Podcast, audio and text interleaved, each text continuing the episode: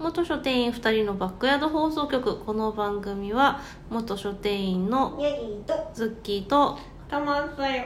が、えーバックヤードで話すようなことを心も向くままにお話ししていく番組となっております。はい。ねずっとこのこの回が続いておりますが。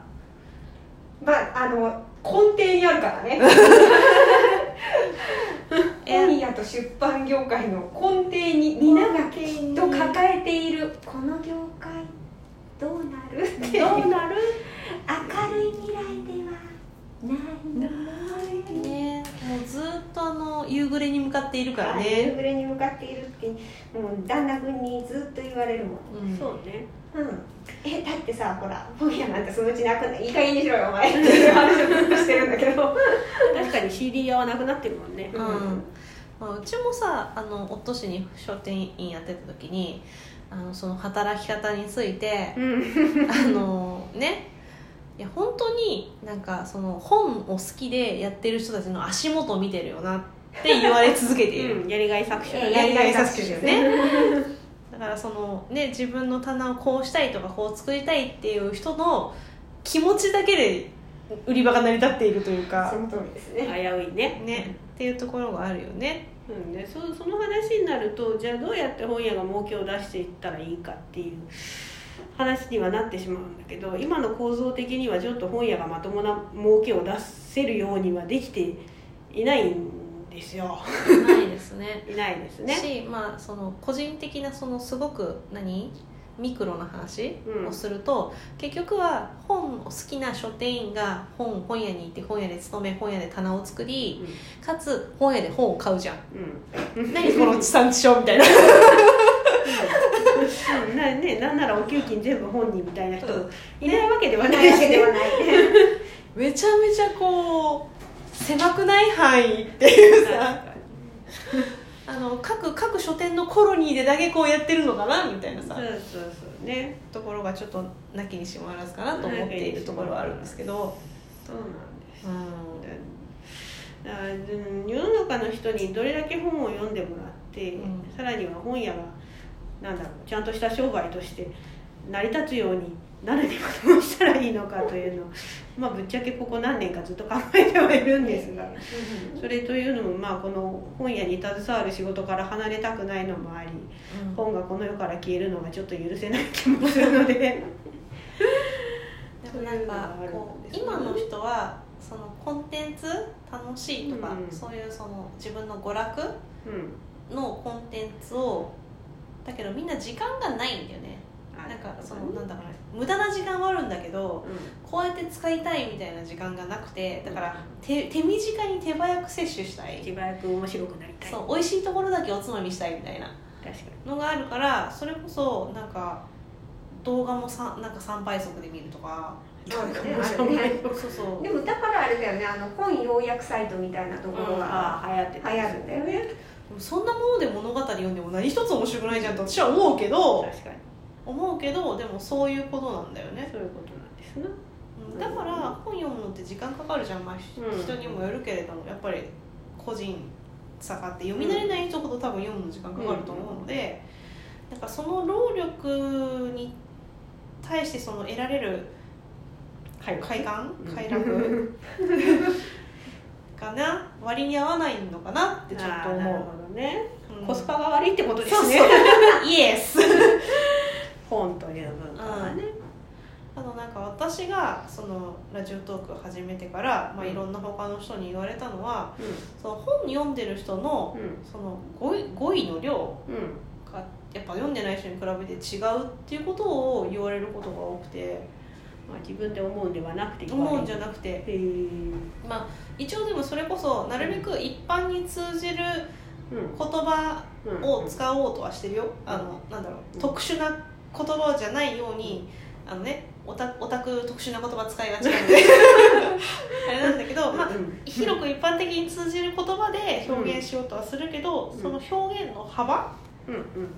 例えばご飯を食べた時に美味しいただ美味しいなのか、うん。甘くて美味しいなのかこの素材の味が甘く感じるから美味しいなのかみたいな掘り下げうんうん。みたいなその幅がやっぱ違うみたいなことを言われる機会が、まあうん、ここ何年かやっているので何回かあるのでまあなんかやっぱ私が本読んでてまあうん。良かったんだろうなプラスなんだろうなと思うけどでもそれってじゃあなくて語彙力が少ない人がどれだけ自分がそれが損だと思ってるかっていうのはうん。また生きていけるからね。うん、別に生きていけるからね。生きていけるからね。そうそう。正直ご飯食べれてまあ基本の日本語喋れて意思の疎通がある程度できれば、まあ生きてはいけるよね。生きてはいけるなんだろう楽しいと感じてるものの正体が分からなくても楽しいとは感じるみたいな感じかな、でも私はその正体を探りたいタイプ。そうタイプなぜ楽しいと思うのか。そう。だからそれこそさっき怖い話もそうだけどね。なぜ怖いと思うのかを掘り下げたいタイうんうん。プなんだけど、まあねそしたら、まあ、怖いものは怖いよ。っシャットアウトの人もいるからね、怖いていうのとまあ一緒かなと思うけど。なるほどねまあでもそうねなんかこの前どっかの新聞が本を読んでるこの方が大人になった時になんだろう頭がいいとまでは言ってなかったかななんちゃらみたいな話が載っていてでも頭を良くするために本を読むんじゃないよなっていう気はすごくするのよね。よくその子供のさ、うんその何本親親が本を読みなさいっていうそのさうん押し付けで本が嫌いになるとか読書が嫌いになる子供の、親は勉強のために知識を得るために何かその、ね、そういう学力として学ぶために本を読みなさいって言うけど結局本が好きで読んでる人はさそれは快楽として読んでるじゃんそうだよね。読みなさいと言われて読んでいるわけではない。ないよね。そうだよね。そうなのよ。だから、うん、そうやって本嫌いになっちゃうのももったいないなとは思うしやっぱりあれじゃない？どれだけ本を物語を摂取すると皆さんの脳からどれだけの快楽物質が出ますすごいこれあのめっちゃドーパミン出るでドーパミン出る見てるねで。涙じゃなくてドーパミン。出るで。っていう類活じゃなくてさ。ね。そういう方向で押していくのはそうですね。なんかこう読書の目的は読書という感じで読んでいただければ。かなって思うけどななんか。ねえ、うん。なんかなかなかでもそうこの快楽を解説するものがないというか、うん。広めようともしてない感じはするし割とこう読書の楽しみってこう一人でグフフって笑っちゃ う私だけのものっていうそうね。閉じこもりがちにはなるんだよね。あと多分それビジネス書だけ読んでる人と物語読んでる人で多分分かれると思うんだよね。うん私多分ビジネス書読んでる時はと物語読んでる時の脳みそ違うなって思ってるのでビジネス書の時はもうちょっと勉強のよりというかうん。地続きというか自分の体がまだこことつながって本とつながってる感じに脳みそそのままでスイッチが入るけど物語はまた違うところに飛んでいく感じがあるわけですよ。難しいな。だから脳みそ使ってるとこ多分違うなって思うんだけど多分そこの部分ビジネス書だけ読んでる読書派の人と物語も読書の中に入れてる人とだと共有ができないんじゃないかなとは思って。あ感覚のね、うん。そうだね。も確かに前に付き合ってた人が小説は全然新書は読むけどうん。小説読まないって人がいて、理由を聞いたらだってフィクションじゃん。っそうそうフィクションに飛んでいくバージョンだからやっぱ違うんだよなと思って。て言われて私は「は?」って思った。怖いよ怖い。よ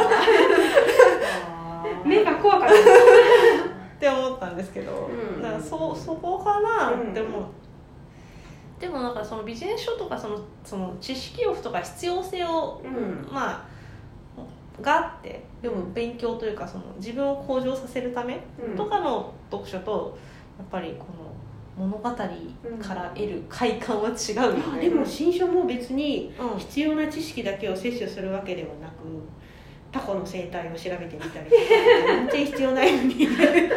そういうなんかぶっ飛んだところも分かるので新書おすすめです、あの私あのあんまり新書読んでこなかったうん、けどその その新書に対するすごい偏見があってす ごいちょっとごご新書ってその人が言いたいこと書きたいこと書いてるだけじゃんって思ってちょっと悲しいでもそれわかるイメージとしては「俺ね俺ねこう思うんだ聞いて聞いて」ってるるバージョンが新書だってちょっと思ってるところがあってこれに関してはズッキー姉さんに票を入れる。マジかちょっとさすげえバカバカしい新書とかいっぱいあるからバカバカしいって言っちゃ失礼だね。なんだろう。それ何の生きるのにも役に立たないよねっていう知識をこれねこれね。みたいなすごい掘り下げたのもあるそれがその人の何性癖とか「ねえねえ聞いて聞いて」っていうのが 凝縮されて本に形になってるのが新書っていうイメージはあるよ。ね違うの。違うの。まさかの。新書ラブの私から言わせていただくと。めっちゃダダこねてるじゃん分かった分かったみたいな気持ち。違うのよ。何何聞いてあげるから言ってごらん